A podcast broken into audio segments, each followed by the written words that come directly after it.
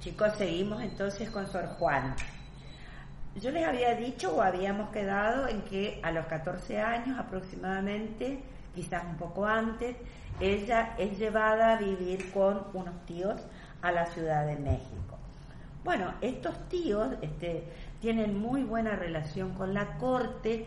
La cuestión es que siendo ella muy joven, es presentada a la corte y este, es muy, buen, muy bien vista porque su inteligencia es descollante, cuenta con mucha sabiduría y además es una mujer muy bella. Pero hay que tener en cuenta una cuestión que es fundamental.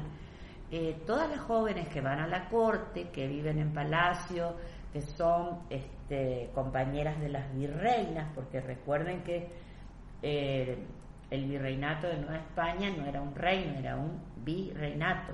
Por lo tanto, quienes tienen el poder, el poder político, son los virreyes. Bueno, ella está primero con este, los virreyes vigentes y es sometida a una serie de pruebas en las que también intervienen todos los intelectuales de la época porque eh, de alguna manera podríamos decir que ella era vista como un fenómeno.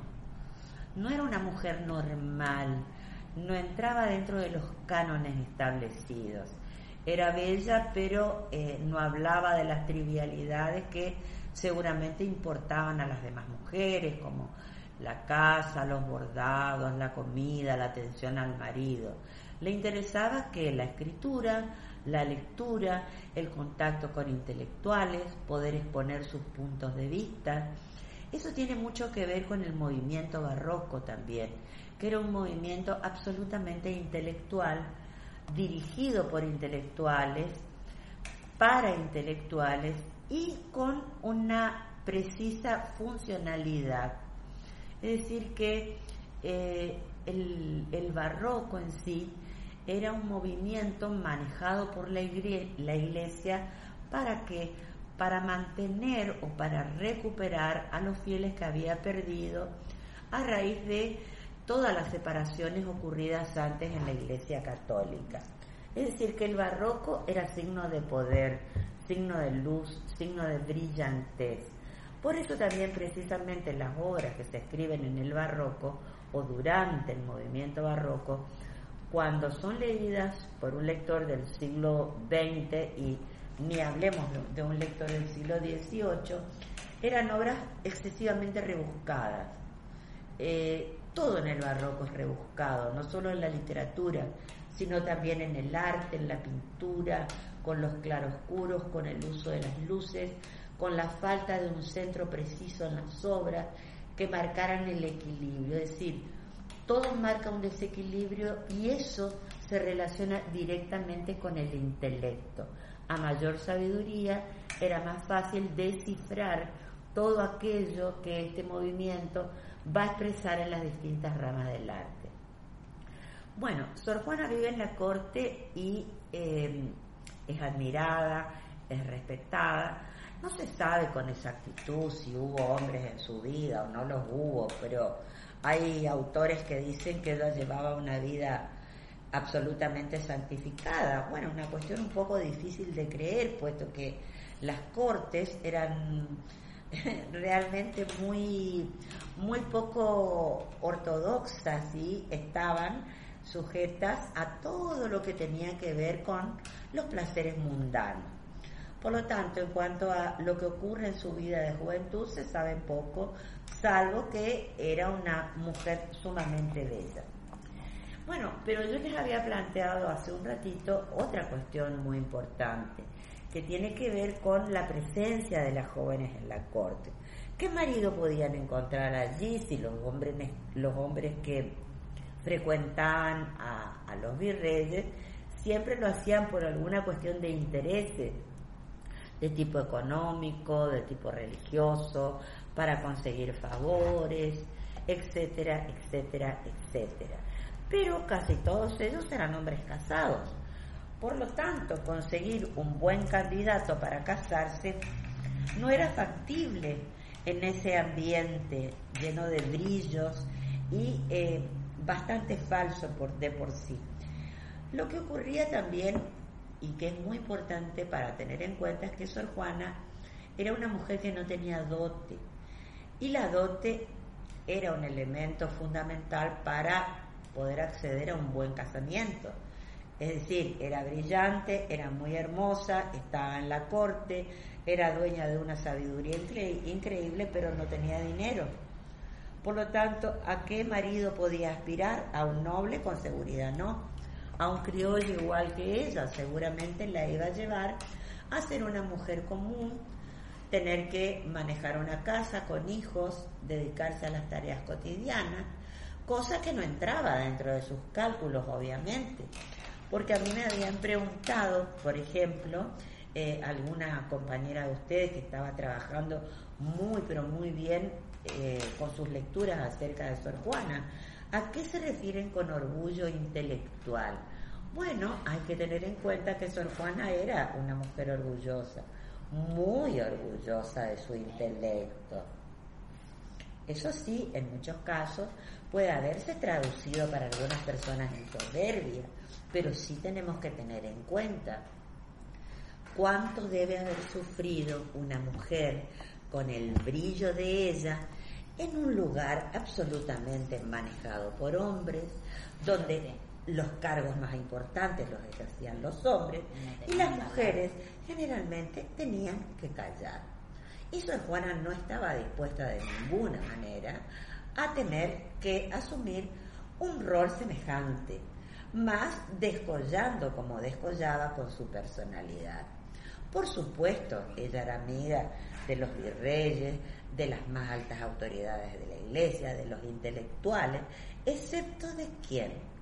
Del arzobispo de México, que era un hombre absolutamente misógino y que tenía hacia Sor Juana un desprecio muy pero muy especial. Es decir, en cierta forma la odiaba, la detestaba. Y por otro lado, teníamos también que tener en cuenta que en ese momento todas las mujeres que podían acceder a los conventos, que también eran conventos de distintas categorías, unos para mujeres nobles, otros para mujeres de clase criolla, otros para mujeres de clase baja e incluso aquellos que eran para las mujeres de los pueblos originarios, porque tampoco las mujeres se mezclaban en los conventos destinados a las mujeres ricas, seguramente había otras que no profesaban votos, pero eran sus sirvientas, mujeres que debían servir a las monjas. Los conventos también tenían distintas categorías. Los había de primera, de segunda, de tercera categoría y también conventos, mm, y bueno, destinados a la gente que no tenía ninguna posibilidad de mejorar su situación económica. Muy bien, ¿qué pasa con Sor Juana? Y que esto se convierte en una preocupación para los virreyes, porque hay otro tema que debemos tener presente. Los virreyes estaban eh, ejerciendo sus funciones que les eran concedidas por los reyes de España por un determinado tiempo, es decir, ellos venían a América por un tiempo de no más de seis años, durante el cual ejercían sus mandatos. No podían traer a sus hijos. ¿Por qué? Porque esto hacía que de una manera obligada ellos quisieran regresar a la madre patria. Entonces, como los virreyes querían mucho a Sor Juana, se preocupaban por su futuro. Casarla muy difícil. ¿Con quién? ¿Qué le quedaba a Sor Juana como posibilidad de vida? ¿Ser una mujer soltera? Bueno, eso no, no, no entraba en los cálculos de nadie. Las mujeres solteras seguramente iban a poder ser prostitutas o vendedoras o mujeres nada, que en realidad no eran nada. Entonces, un buen casamiento estaba lejos de sus posibilidades. Tomar los hábitos y ser monja era lo que más le convenía a Sor Juana, teniendo en cuenta que ella tampoco tenía inclinación ni a los niños, ni al cuidado de la casa, ni a ser la esposa de nadie. porque era lo suficientemente libre, lo suficientemente independiente y lo suficientemente inteligente para saber cuánto valía por sí misma. Entonces acá va a aparecer ya en esa época la figura del padre Antonio Núñez de Miranda. ¿Por qué? Porque el padre Antonio Núñez de Miranda era también el confesor de la virreina y se convierte en confesor de Sor Juana. Él es quien va induciéndola poco a poco hacia la conveniencia de que ingresara a un convento, que es lo que ella después le echa en cara en la carta que ustedes tienen que trabajar, que es la famosa carta de Monterrey. Muy bien, es cierto, ella no tenía otra posibilidad, pero el padre Núñez de Miranda se encarga, sí, de conseguir quien se hiciera cargo de donar dinero para crearle una dote y para que ella pudiera tomar los votos de obediencia. Esto también era em, algo que estaba como, como muy aceptado en la sociedad. ¿Por qué? Porque quien donaba dinero para que alguna mujer pudiera tomar los votos, ya tenía cierto prestigio dentro de lo que era la iglesia y dentro de lo que era la corte, es decir, no donaba dinero porque era una persona solidaria, ni porque le interesaba que existieran más monjas o porque este, quería mejorar la situación de una determinada mujer, sino porque todo esto después se traducía en regalías que él recibía. Muy bien, la cuestión es que Sor Juana I accede al convento de las Carmelitas Descalzas.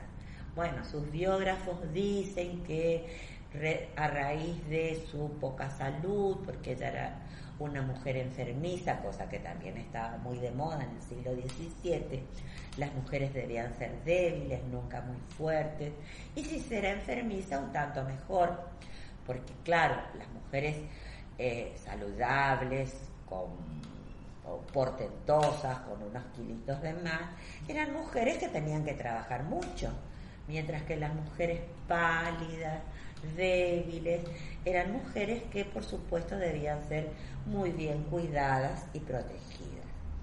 Bueno, la cuestión es que este, Sor Juana ingresa al convento de las Carmelitas Descalzas, eh, por supuesto son conventos de absoluta clausura, donde las monjas no tienen ningún contacto más con el mundo, pero a los pocos meses sale huyendo despavorida. Esa es la cruda realidad.